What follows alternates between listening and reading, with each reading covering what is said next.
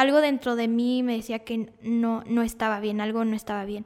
Entonces mi papá llegó cuatro horas después del accidente al hospital y él entró a mi cuarto después de que el doctor le dijo que, que tenía fractura de columna, que tenía lesión medular y que pues no iba a volver a caminar. Él entra a mi cuarto y se acerca a mí y yo le dije, papá, a mí no me importa no volver a caminar, lo que yo quiero es vivir.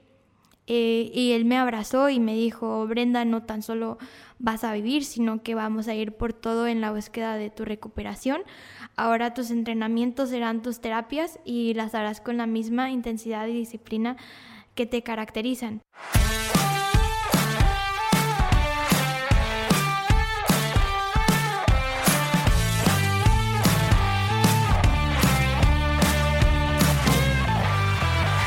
Hola a todos, ¿cómo están? Estás escuchando Imbatibles, el podcast que busca motivarte mediante las historias y experiencias de aquellos que revolucionan el deporte y con esto lo adoptes como un estilo de vida.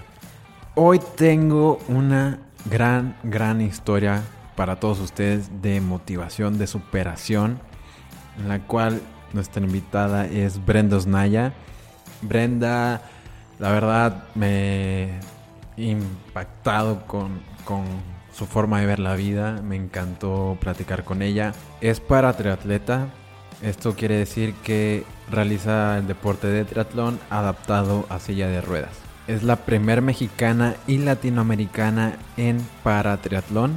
Y además de esto, es tricampeona de este mismo deporte. Así que tiene los logros, tiene una super historia que la verdad pónganle mucho, mucha, mucha atención, que su manera de ver la vida es impresionante. Y bueno, los dejo con esta conversación con Brenda Osnaya. Yo soy Ariel Contreras y esto es Imbatibles.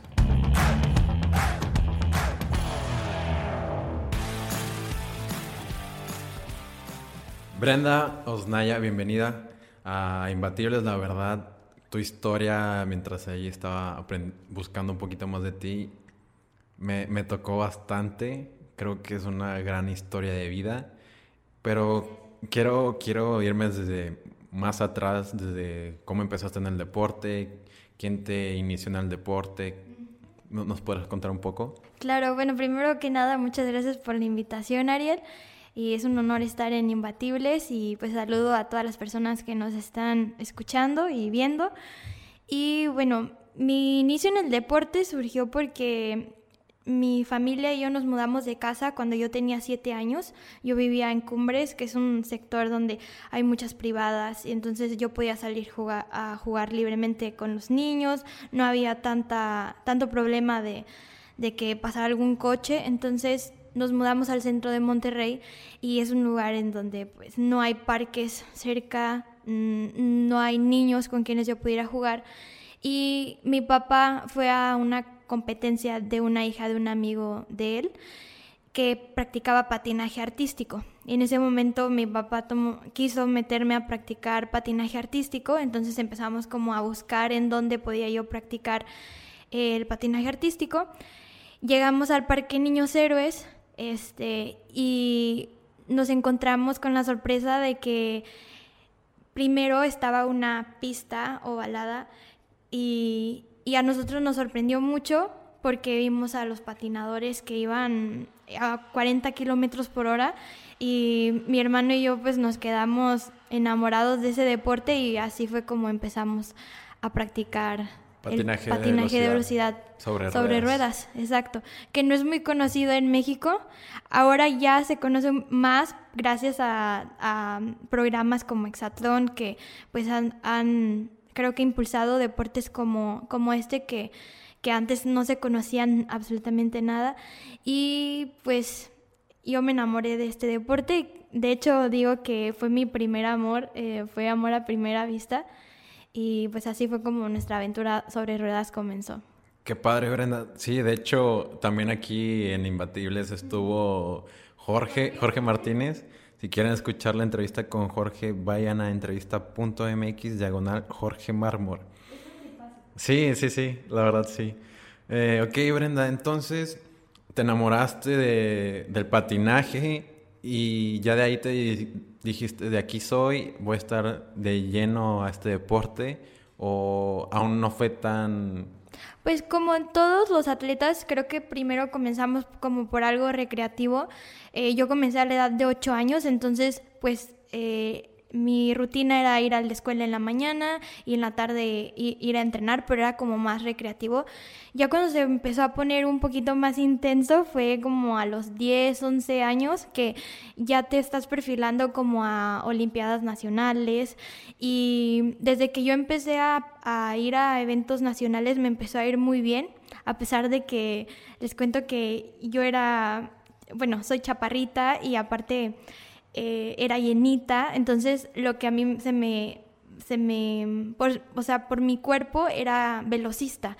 Y obviamente poco a poco con el ejercicio y la nutrición deportiva, pues fui este, bajando de peso y obviamente fui mejorando, pero en realidad siempre me fue muy bien a, a nivel nacional. Llegué a, la verdad no recuerdo a cuántas Olimpiadas Nacionales llegué a ir, creo que fueron como siete u ocho. Y pues fui campeona nacional en múltiples ocasiones, llegué a representar a México en campeonatos panamericanos de clubs, en un centroamericano juvenil y pues mi pasión era el patinaje. Yo no, no soñaba con ser doctora o arquitecta, yo soñaba con ser campeona mundial de, de patinaje. Ese era mi sueño. de hecho, Sí, sí vi que, nos representaste muy bien en esos, en esos juegos, Brenda. Pero ya después, más adelante, rumbo al selectivo, al, mundial, pasó el accidente donde el chofer se quedó dormido. Sí, sí, sí. Bueno, eh, yo creo que en la vida vamos planeando futuro, pero sin embargo a veces ocurren situaciones adversas que no tenemos contempladas y no podemos controlar. Como mencionas, en la búsqueda de uno de mis objetivos deportivos, eh, que era pues ir a mi primer campeonato del mundo, era yendo a, un selectivo a la ciudad de Puebla, tuvimos un accidente automovilístico que produjo en mi cuerpo una lesión medular completa, T12L1, y es por eso que actualmente estoy en silla de ruedas. Y pues en ese momento... Eh, ¿Qué pensaste? O sea, ¿estabas consciente cuando pasó el accidente? Em, yo pude, o sea, me desmayé, pero sí vi como los extraños que estaba haciendo eh, la persona que estaba manejando. Entonces, eh, fue todo muy rápido, ya no, no pudimos reaccionar. Y cuando yo me despierto, ya estando en la camioneta después del choque, no me acordaba muy bien de lo que había pasado. Entonces, en ese momento siento que me ayudó mucho a haber hecho deporte toda mi vida porque eso, eso fue lo que me ayudó a, a salvar mi vida, a luchar por mi vida, porque mis piernas quedaron, quedé como un sándwich, mis piernas quedaron encima de mi cara entonces no podía respirar muy bien, este, traté como de controlarme, pero al mismo tiempo estaba desesperada, pedía ayuda. Afortunadamente llegaron los, los paramédicos y eh, pues ya nos, nos trasladaron al hospital. Pero lo que yo recuerdo muy bien es que em, en ese momento lo que yo quería era vivir, o sea, a mí no me importaba porque yo sabía que algo muy grave me había pasado porque ya no sentía las piernas, ya no las podía mover. Entonces, yo, yo, yo sabía que iba a ser muy difícil volver a caminar, a pesar de que no me había dicho, no me habían dado mi diagnóstico, pero algo dentro de mí me decía que no, no estaba bien, algo no estaba bien. Entonces mi papá llegó cuatro horas después del accidente al hospital y él entró a mi cuarto después de que el doctor le dijo que, tenía fractura de columna, que tenía lesión medular y que pues no iba a volver a caminar. Él entra a mi cuarto y se acerca a mí y yo le dije, papá, a mí no me importa no volver a caminar, lo que yo quiero es vivir. Eh, y él me abrazó y me dijo, Brenda, no tan solo vas a vivir, sino que vamos a ir por todo en la búsqueda de tu recuperación. Ahora tus entrenamientos serán tus terapias y las harás con la misma intensidad y disciplina que te caracterizan. Entonces desde ahí hicimos una promesa y es una promesa que hasta el día de hoy hemos cumplido porque bueno, eh, sigo haciendo terapias y aparte el deporte me, me sirvió mucho para mi calidad de vida. Wow, wow, qué impresionante, Brenda. Te quiero preguntar algo. ¿Sentiste, no sé, enojo, rabia porque el conductor se haya quedado dormido o algo por el estilo? Pues yo creo que en ese momento no piensas en esas cosas. En ese momento yo lo que pensaba era que quería volver a ver a mis papás porque sabía que si para mí iba a ser difícil, no me imaginaba que para ellos lo que estaban sintiendo, ¿no? El casi perderme. Entonces yo desde el principio tomé una actitud positiva. Eh, las personas cuando les platico mi historia me preguntan cómo te deprimiste, cuánto tiempo duró tu duelo, cómo le hiciste para salir adelante. Y por mucho tiempo busqué respuestas a estas preguntas porque ni siquiera yo sabía cómo responderlas porque yo pensaba que las personas esperaban escuchar eso de mí, el cómo había tocado fondo y cómo había salido adelante. Pero lo que yo pensaba en ese momento era que yo estaba muy agradecida con tener una segunda oportunidad de vida y que la fuerza para salir adelante me la dieron mis padres. Y y ahora sé que la respuesta es que a lo mejor yo no fui responsable del accidente, em, pero sí, sí era responsable de mis emociones, de mi actitud en ese momento. O sea, porque todos tenemos problemas en la vida y a todos nos pasan cosas, pues en su momento negativas, pero depende de cada uno de nosotros buscar apoyo y buscar la solución para salir de, ese problema.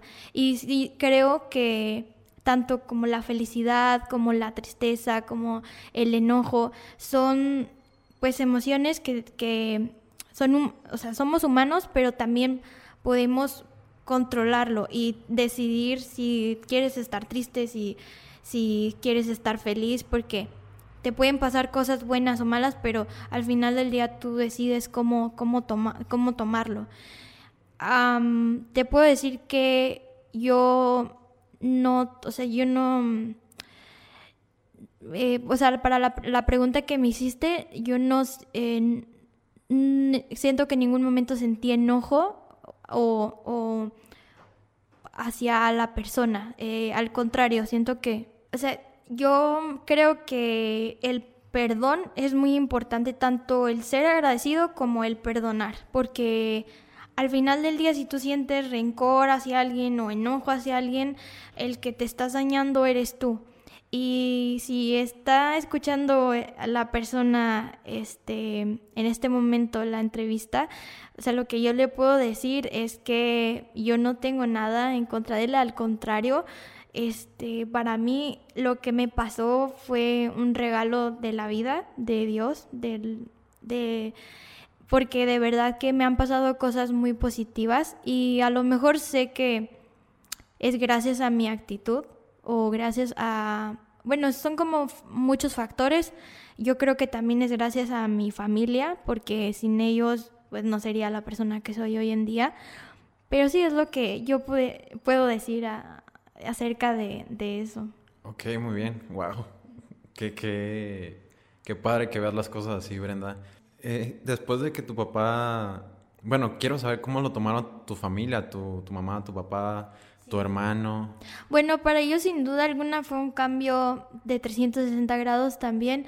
Este, siento que para los padres es muy difícil ver a, a su hijo en una situación así obviamente ellos sí sintieron mucho enojo, sintieron mucha rabia, mucha impotencia y hasta el día de hoy siento que al que le ha costado más es a mi papá. Eh, es fecha que me dice, me gustaría verte caminando, pero yo sé que él es así, o sea, él, él es mi papá y pues yo no puedo cambiar su forma de pensar. Al, o sea, lo que yo puedo hacer es demostrarle que yo soy feliz así, a pesar de que ya no pueda hacer muchas cosas que hacía antes. Mi mamá es una persona más, este, o sea, como que se adapta. Entonces, si ella me ve feliz, ella es feliz. Ella es una gran compañera de, vida. Y mi hermano, siento que mi hermano también le costó porque cuando me pasó el accidente yo tenía 17 años, él tenía 15, entonces estaba en una etapa pues difícil y mis papás lo descuidaron, eh, por, obviamente por enfocarse más a mí por la situación. Entonces al final del día siento que sí afecta, o sea, hay daños colaterales que afectan la economía de tu familia, afectan como toda la interacción, o sea, de la familia, porque también pues mis papás, este, también afectó su, su relación de pareja. Entonces, pues hay daños colaterales que con el tiempo va sanando y pues también te vas adaptando, ¿no? Porque yo pues empecé a ser más independiente, empecé a volverme a incorporar a la sociedad y así fue como les pude demostrar a ellos que pues no, no pasa nada, si tienes una limitación física puedes hacer muchas cosas. Sí, claro, de hecho, o sea, porque tú eres un gran ejemplo aquí en México, pero también hay mucho, muchas historias parecidas a la tuya. Brenda, ahora pasó el accidente, ya en la rehabilitación conociste la natación. Eh, ¿cómo, ¿Cómo fue el proceso de rehabilitación para ti? Fue muy divertido porque como, como se lo prometí a mi papá, era pasar, era como mis entrenamientos. Entonces, el ser atleta a mí me ayudó a ser, o sea, eres muy disciplinado y al momento de yo ir a las terapias, yo siempre quería más, o sea, les exigía a los terapistas como, bueno, ahora ya logré este ejercicio, ahora dame más, dame más ejercicios para yo poder avanzar en mi rehabilitación. A mí el doctor que me operó me dijo que, que pues era muy probable que pudiera volver a caminar y, o sea, mover las piernas, nada. Entonces yo pues le rompí como que ese, ese diagnóstico y, y pues hoy en día puedo caminar muy lento con aparatos ortopédicos. Es algo que pues no, no sería como factible hacerlo en este momento porque pues hay muchos riesgos, la ciudad no está adaptada, entonces por eso también es preferible como estar, o sea, moverme en la silla, pero el hecho de haber avanzado tanto en mi rehabilitación, de poder tener un poco de fuerza en los glúteos, un poco de fuerza en los cuádriceps, para poderme mover de un lugar a otro, para ser más independiente. O sea, yo me paso a la taza del baño sola, yo me, yo me paso a mi cama, yo me paso a, a los sillones, eh, a cualquier silla, a cualquier sillón. Entonces, eso, la rehabilitación te ayuda a eso, como a ser más independiente. Y pues sí, fue muy divertido porque fue como eh, irme superando poco a poco.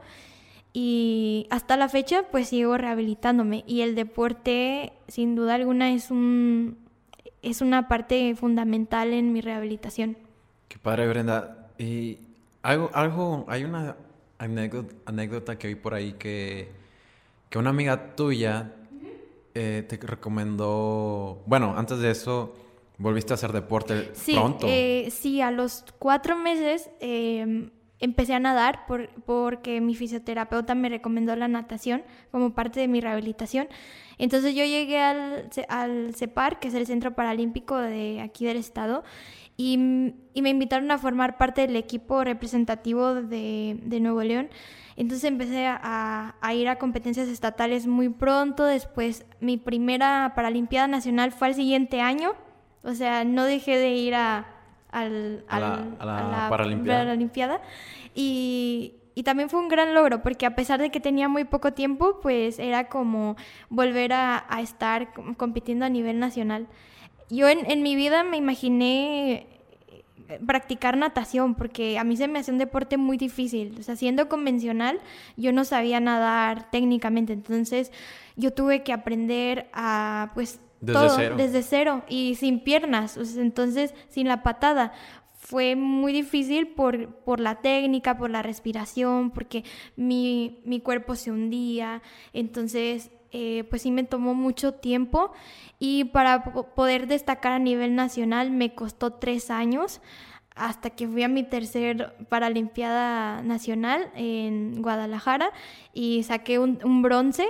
Para mí fue como lo máximo, para, volver al podio nacional.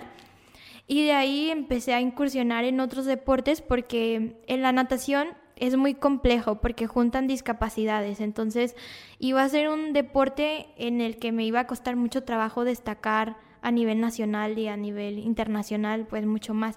Entonces empecé a buscar otros deportes, me metí al powerlifting, al tenis de mesa, también... Que, ahí fuiste bicampeona y subcampeona. Sí, fui bicampeona de powerlifting, que es levantamiento de pesas, en un... Te acuestas en una... En, una banca. En una banca, exacto, y es press... Eh, press de pecho. Press de pecho. E, es también muy divertido y este me va muy bien ahí pero no es mi pasión. Entonces empecé como a buscar qué otro deporte podía yo hacer y que fuera buena y que me gustara. Y un amigo me, me comentó del paratriatlón que se iba a abrir en Juegos Paralímpicos de Río 2016.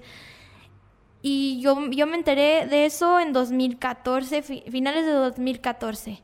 Entonces ahí yo ya tenía la natación, ya tenía mi bicicleta, porque antes de, que, de saber que existía el paratriatlón, ya me habían comprado una hand cycle. Pero como para, para paseo.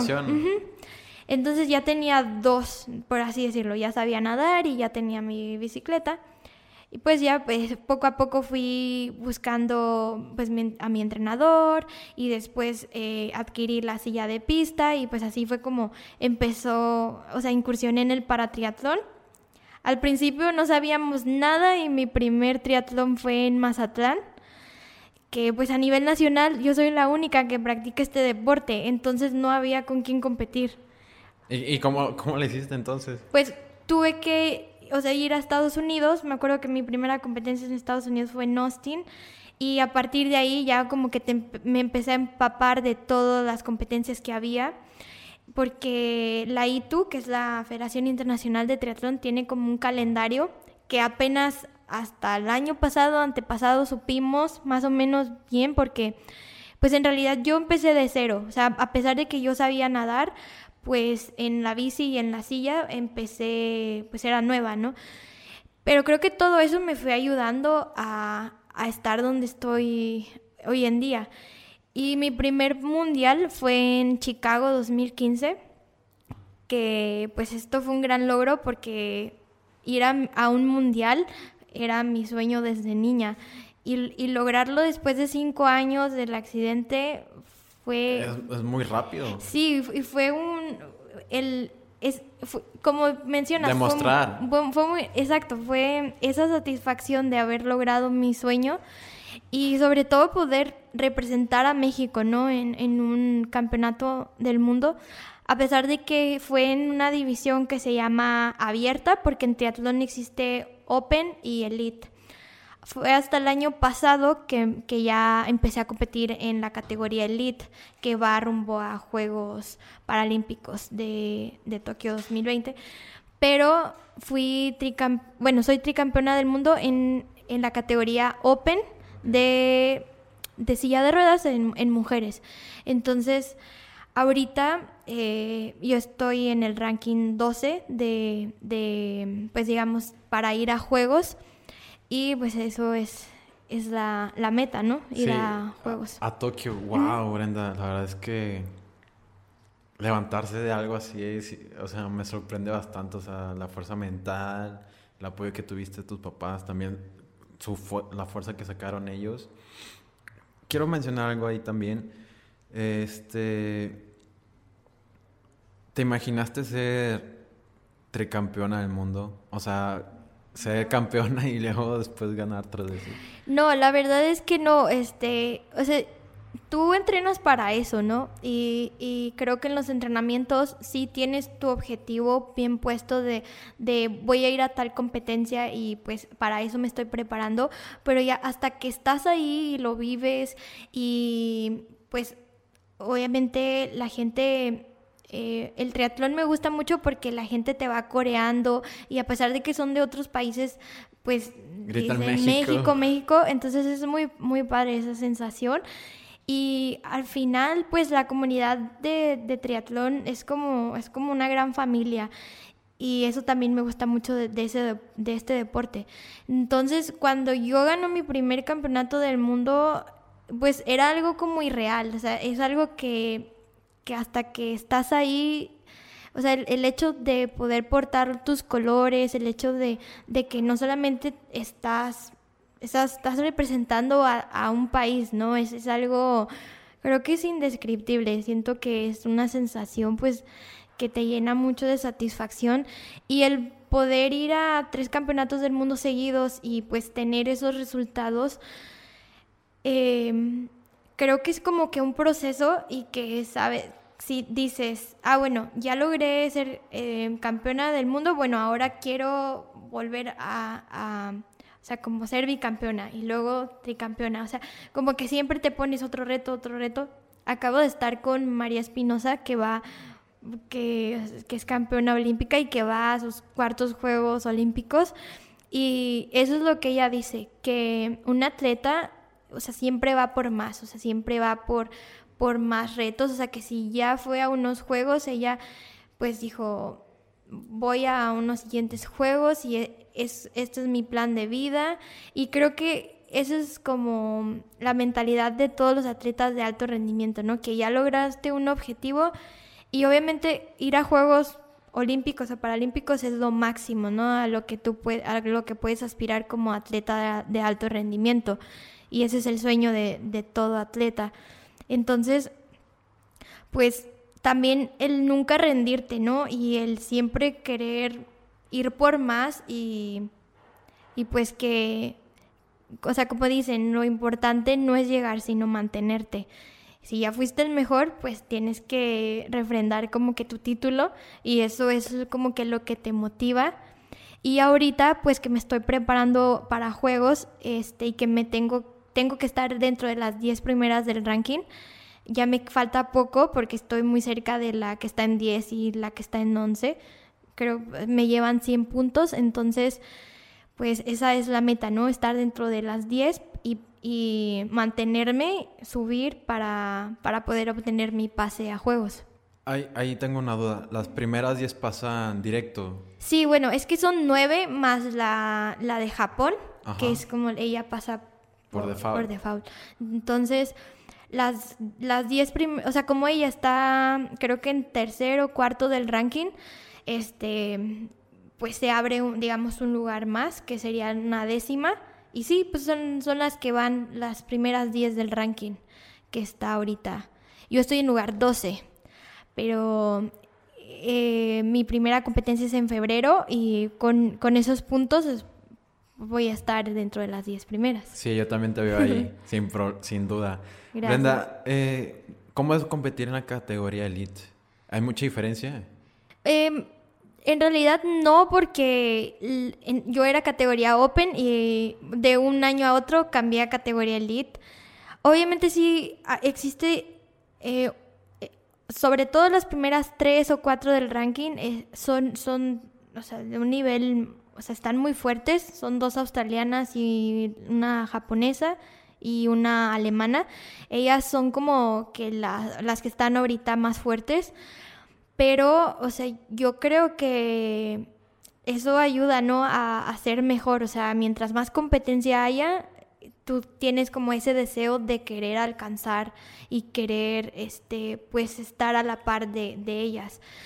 Cuando yo estaba compitiendo en Open, llegué a competir con las que ahorita están en Elite. O sea, fue un cambio que se hizo por el tema de juegos, que se quitó la categoría Open y para como unificar. Manten Ajá, uh -huh. unificarlo. Pero, pues, al final del día compites con gente de otros países, también se, se, preparan fuerte porque, pues, estar compitiendo a nivel mundial, sea Open o sea Elite, es importante. Pero en nivel, pues sí, yo creo que obviamente la categoría Elite es, está a un nivel más arriba, ¿no? Siempre, yo creo que en todos los deportes. Sí, claro, claro, sí, sin duda. Brenda, también quiero tocar otro tema. Eh, das conferencias y justamente diste hace una, no me acuerdo cuánto tiempo, pero con Luis Yavelli. Luis también estuvo aquí en el podcast. Si quieren saber de eso, entren a entrevista. ¿Luis Yavelli, hijo o papá? Hijo. Hijo. Hijo, sí. Bueno, en realidad fue muy chistoso porque yo le escribía a Yabeli hijo y, y Yabeli papá me escribió a mí y al final del día como que fue, pero fue por aparte, o sea, yo le escribí a Yabel hijo para felicitarlo y Yabel papá me escribió para poder dar una conferencia. Eh, y entonces fue muy chistoso. Y sí, fue, si no me equivoco, fue en diciembre del año pasado o en enero, no recuerdo muy bien. Creo que en diciembre. En diciembre. la verdad es que todas las conferencias a las que he tenido oportunidad de asistir me dejan algo. Eh, sin duda alguna, e, esa pues es como que muy memorable. Y el, tema de las conferencias empezó porque al segundo día de mi accidente, yo la verdad no me acuerdo mucho, pero es lo que me cuenta mi papá. Yo le digo que yo estaba pues mm, con todo el medicamento y la verdad es que no me acuerdo muy bien. Pero él me comenta que yo le dije que que cómo podía ayudar a las personas que estuvieran pasando en una situación como la mía.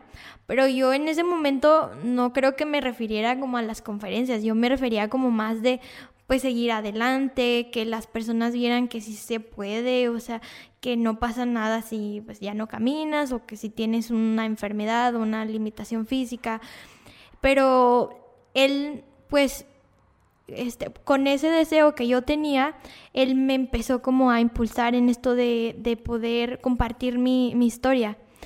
Y pues he tenido la oportunidad de presentarme, a la fecha tengo 76 conferencias y pues en diferentes sectores de la sociedad, en empresas públicas, privadas, en escuelas, en colegios y me llena mucho de satisfacción porque creo que a la vida venimos a aprender, pero, pero también a enseñar con humildad, siempre predicando con el ejemplo.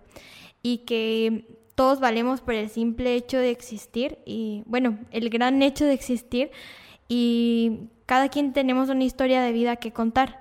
Y yo me siento una persona muy privilegiada de, de, poder compartir mi historia y que pues si mi historia puede ayudar a que otra persona valore la vida o luche por sus sueños o simplemente pues conocer conocerlos porque para mí el momento más importante de la conferencia es cuando ya termino y puedo interactuar con la gente porque la gente me comenta cosas de ellos o pues sí me platican de su vida y, y para mí es muy bonito que me tengan como que esa confianza y, y también pues este también me motiva como a seguir construyendo mi historia porque lo que sí lo que como que mi filosofía de vida no me permite quedarme en el pasado y siempre busco como cosas nuevas, como no vivir como de lo que fuiste, sino qué puedes aportar hoy y qué cuáles son tus sueños mañana, ¿no?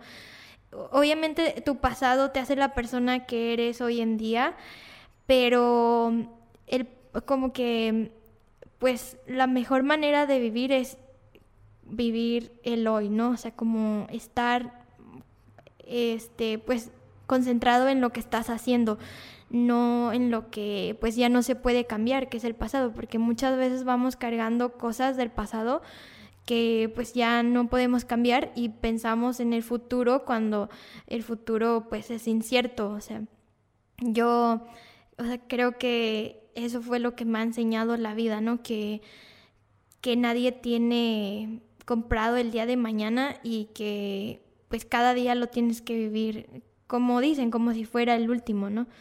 Y, y también el, el, el soltar, ¿no? El soltar las cosas que que pues ya no, pues que te hacen daño y buscar cosas positivas para tu vida.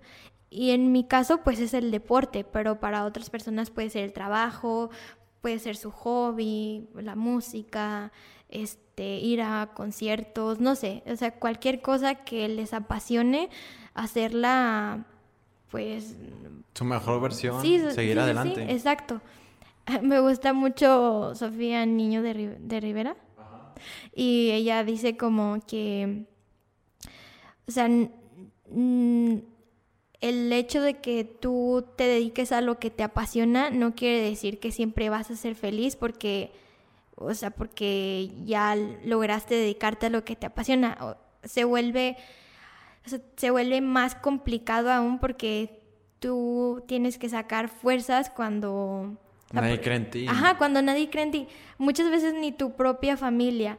Este, yo te puedo comentar que cuando yo salí de la licenciatura, mi mamá me decía, bueno, ¿y ahora en qué vas a trabajar? Porque en realidad el, el ser atleta profesional en México no se considera como un trabajo. Sí, y muchos dicen de que, que Me no se puede vivir del deporte. Sí, es muy difícil. La verdad en México es difícil, pero no imposible. O sea, no hay imposible.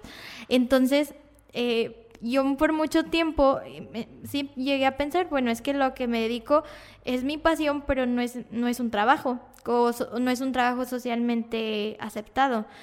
Y yo estaba con la idea de, de tener un trabajo de medio tiempo, de, de seguir estudiando y pues también poder dedi- dedicarme al deporte, pero es muy complicado porque un atleta de alto rendimiento de verdad que dedica pues su día para, o sea, tenemos a veces entrenamientos de doble sesión, de triple sesión muchas veces, descanso, alimentación, entonces es, o sea, un atleta es como una empresa que como que tiene que cuidar sus recursos, o sea, de pues descanso, de, de, de todo.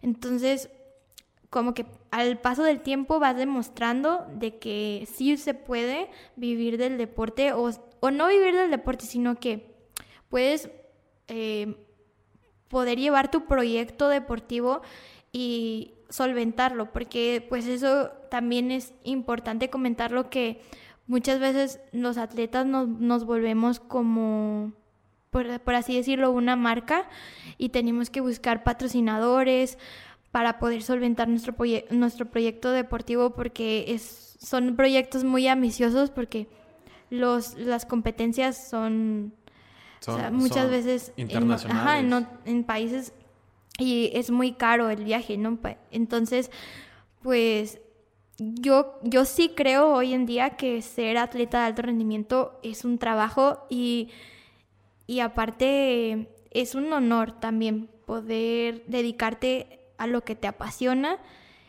pero pues, o sea, yo hoy en día estoy más que convencida que, que pues, es un trabajo.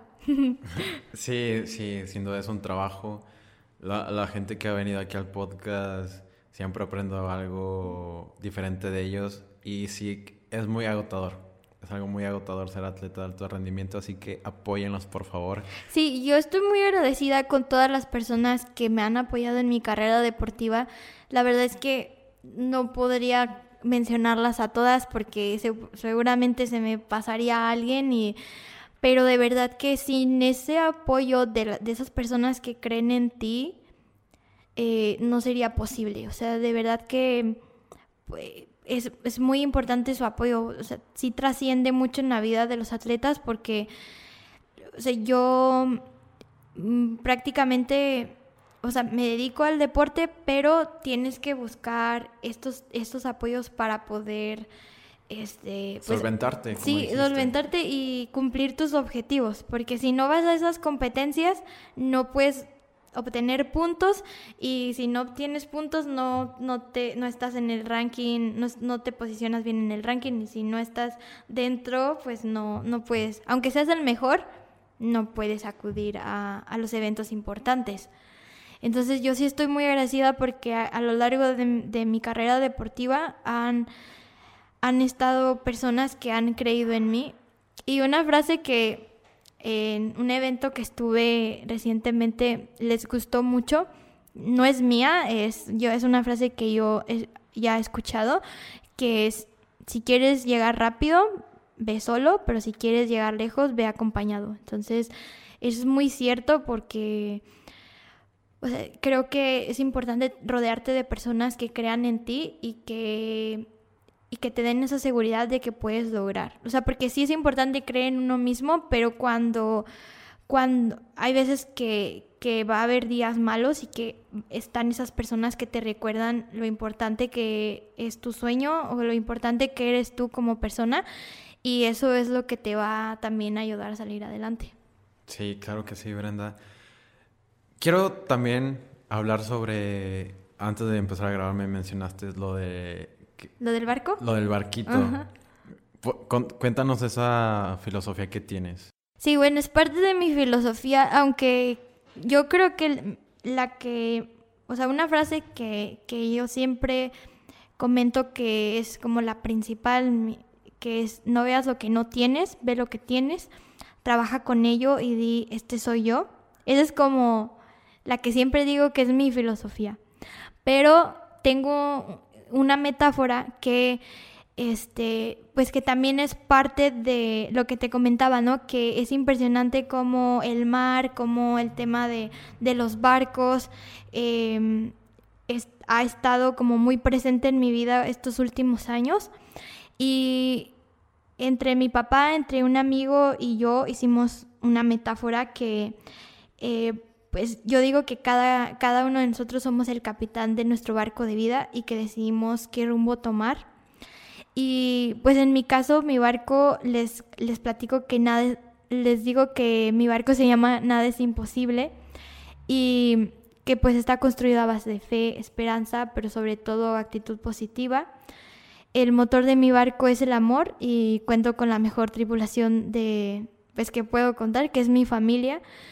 Y yo creo que cada uno, este, si se pone como a analizar o a pensar en qué está construido su barco o, cómo le pondría su barco de vida, todos tendríamos esa, esa respuesta, ¿no? Porque este, es, es así como yo veo la vida. Y como que en nuestra travesía nos encontramos con tormentas inesperadas que por un instante parecen interminables, pero el barco yo creo que necesita lo único que necesitas es de una tripulación fuerte que pueda pues navegar hacia el rumbo que tú quieres, ¿no? Y, eso es parte también como de, de, la metáfora.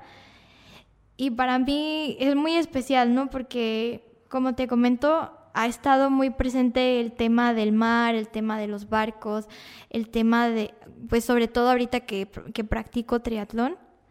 Y, y mucha gente se, se impresiona cuando les digo que nadamos en, mar o en, aguas abiertas. en aguas abiertas.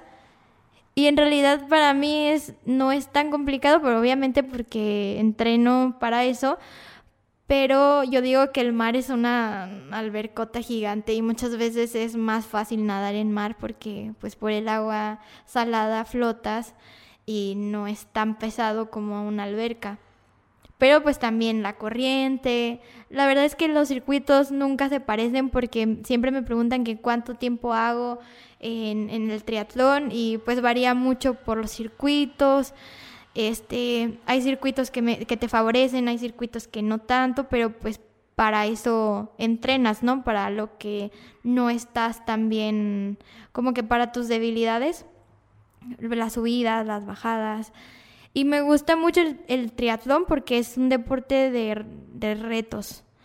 Este, pues ahorita es mi pasión y es lo, que, ese es mi sueño.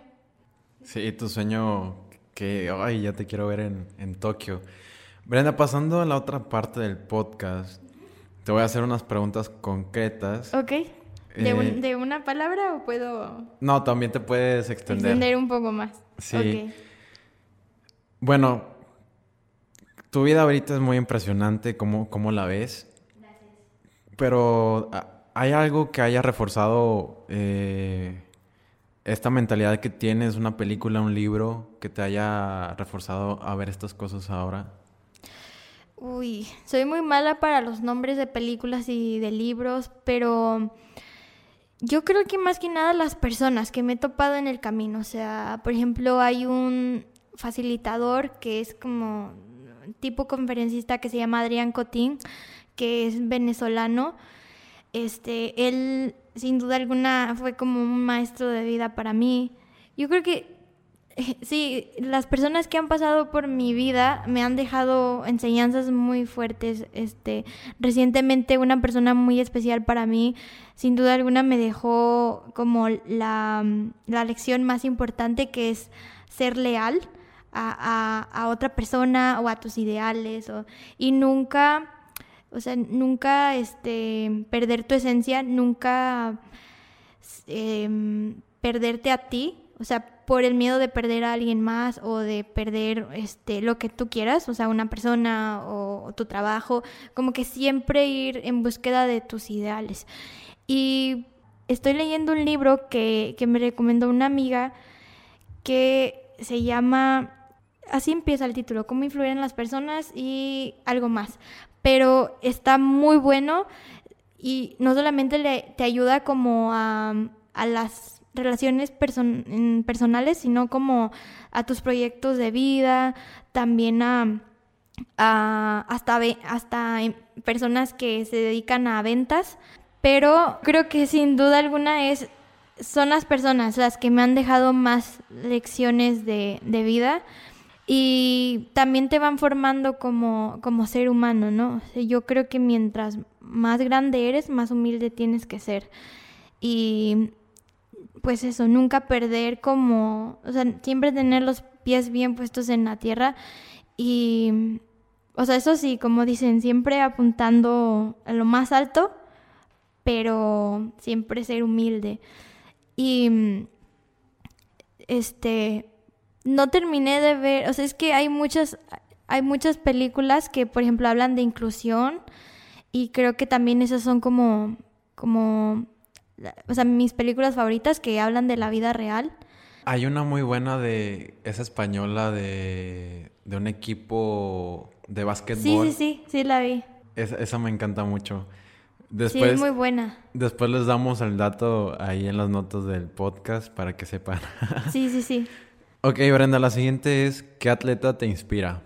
Uy, hay muchos, pero últimamente yo creo que pues María Espinosa es eh, una crack. Aparte, es eso, como ha ganado, o sea, es campeona olímpica, pero sigue con esa sencillez que, que, la caracteriza que dices, wow, o sea, que llegar tan alto y aún así seguir siendo pues siempre tú, eso yo creo que es más que admirable.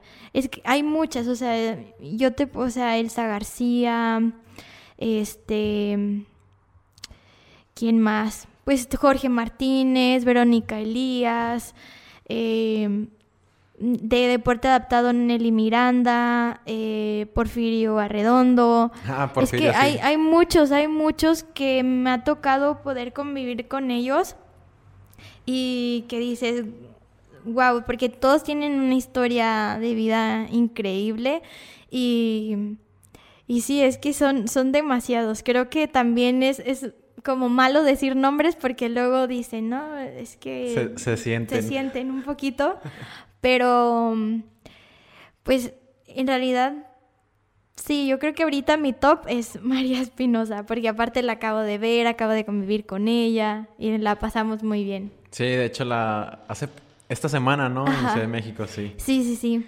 Eh, muy bien, Brenda. ¿Cuál es el mejor consejo? Ya, ya nos has compartido muchísimo ¿Qué te han dado? Es... Uy, el mejor consejo que me han dado, eso está difícil también. Pero hoy justo mi mamá me, me contó, me, me dio, o sea, me dio uno.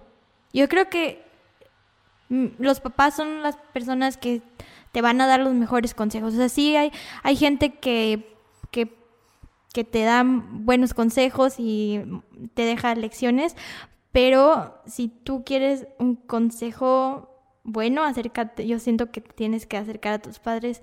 Y algo le comentaba de que como que ya no voy a hacer algo que, que quería hacer. No voy a entrar en detalles, pero este, ella me dice que, o sea, como que no piense así, porque en realidad la vida, o sea, es un, es un suspiro y que pues tienes que vivir cada momento, o sea, este momento que estoy viviendo contigo, disfrutarlo. Y casi todos los momentos que estamos, como vivirlos intensamente y pues eso, nunca perder como tu esencia, la persona que eres. Pero creo que lo más importante es eso, disfrutar la vida como, como venga. Y creo que en muchas ocasiones la gente me lo ha dicho de alguna u otra manera, pero pues se resume en eso, como pues va a haber momentos buenos, no tan buenos, pero hay que enfrentarlos y, y, disfrutar la vida, porque pues no sabemos si el día de mañana vamos a estar aquí. Y también algo que siempre me gusta como recordar es que aunque yo tengo una limitación física, tengo salud y hay gente que no tiene salud, entonces creo que hay que valorar eso, o sea, que, que pues tenemos vida, tenemos salud y hay mucha gente que quisiera tener la mitad de, de lo que tenemos, ¿no? Porque siempre hay alguien que pues que eh, tiene un problema más grande que el tuyo y, y, y, no digo que nuestro problema no sea importante o que no le demos la importancia que, que debe de tener, pero como que sí valoremos, ¿no? Como lo que tenemos también. Sí, sí, sí, concuerdo completamente con eso contigo. Brenda, ya, ya no te hago esta pregunta porque ya nos diste bastantes aprendizajes, pero sí te voy a hacer esta. ¿Qué te preguntarías tú si fueras el host de este podcast? ¿Qué me preguntaría yo? Ajá. Mm, uy, ¿qué, qué, pregunta tan difícil.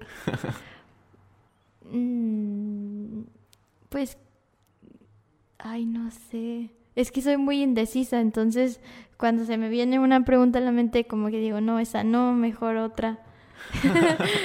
Pero, ¿qué podría ser? O sea, ah, una, una como muy, muy, que es muy usada, que es como, ¿qué le dirías a, a tu yo de hace cinco años o, o de, de, años atrás o de años...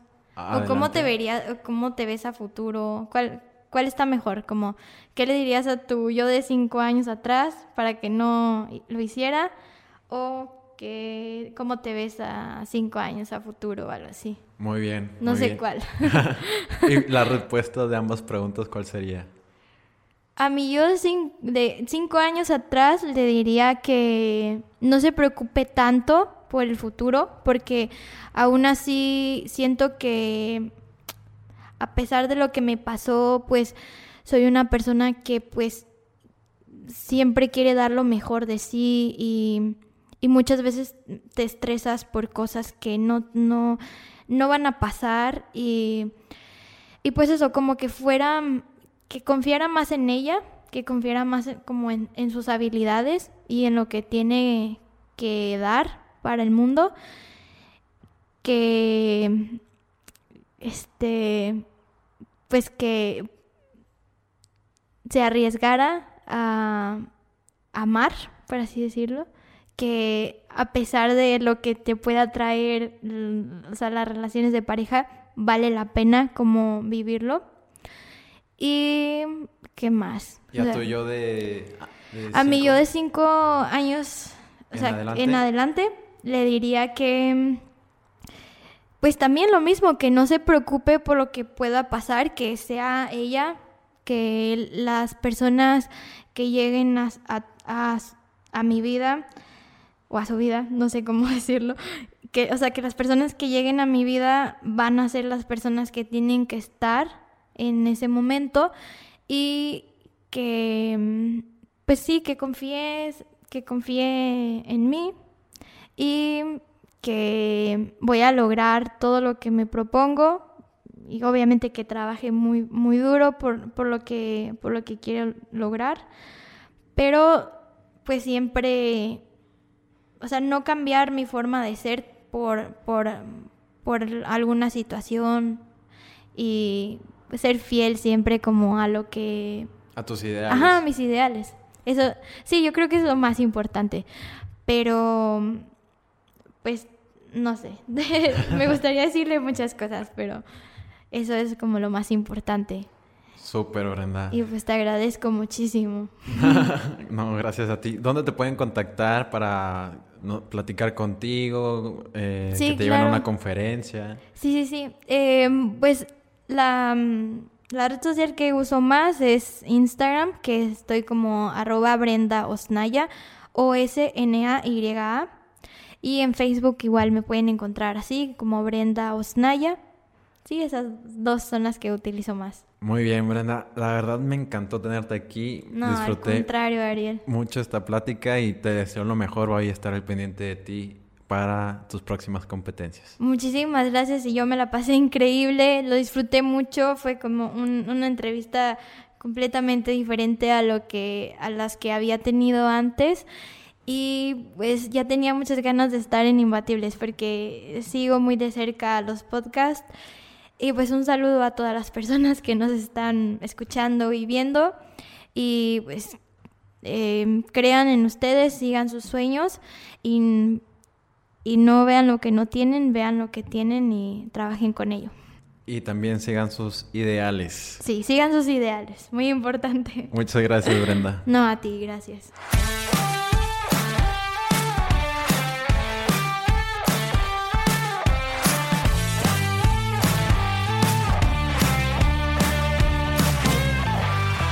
Espero que te haya gustado el episodio. Suscríbete al podcast en la plataforma donde nos estás escuchando. Compártelo en tus redes sociales y etiquétanos. Nos encontramos como arroba imbatiblesmx. Yo soy Ariel Contreras y nos vemos el próximo miércoles con otro episodio imbatible.